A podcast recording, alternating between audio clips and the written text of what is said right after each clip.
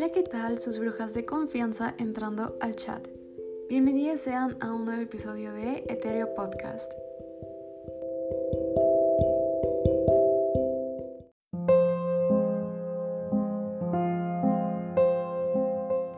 Hoy les traemos una nueva sección, para que la disfruten en familia o bien con sus amigos. Quizás para los más valientes preferirán estar solos. Seguramente todos en algún punto crecimos escuchando leyendas o mitos de nuestros abuelos o abuelas que querían asustarnos.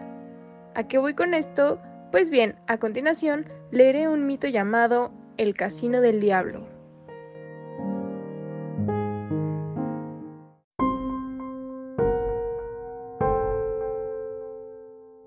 El Club de Golf Country Club fue construido en 1945 como parte del proyecto urbanístico de la colonia Pitic en las afueras de la entonces ciudad de Hermosillo.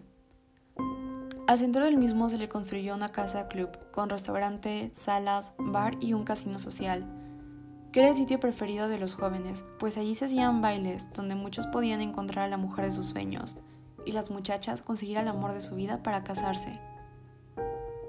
Un 31 de diciembre de 1950 se iba a dar un gran baile de fin de año. Tocaría una de las mejores orquestas de la época, así que todas las muchachas no hallaban la hora para tener el vestido para la fiesta.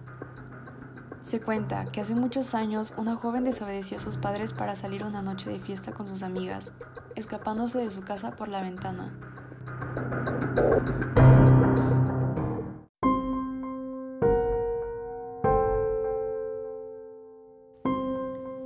Una vez se reunieron todas, fueron al casino, donde se ofrecía música para bailar y bebidas.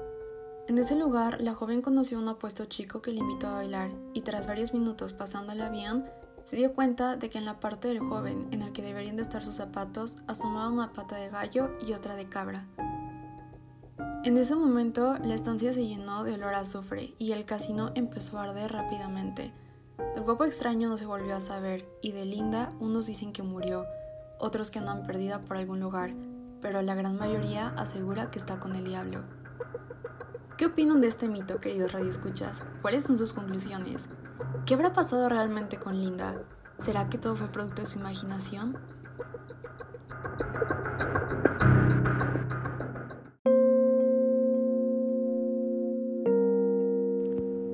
Esperamos les haya gustado esta nueva sección. De ser así, coméntenos si conocían este mito o cuáles les gustaría escuchar en un próximo capítulo de Etereo Podcast.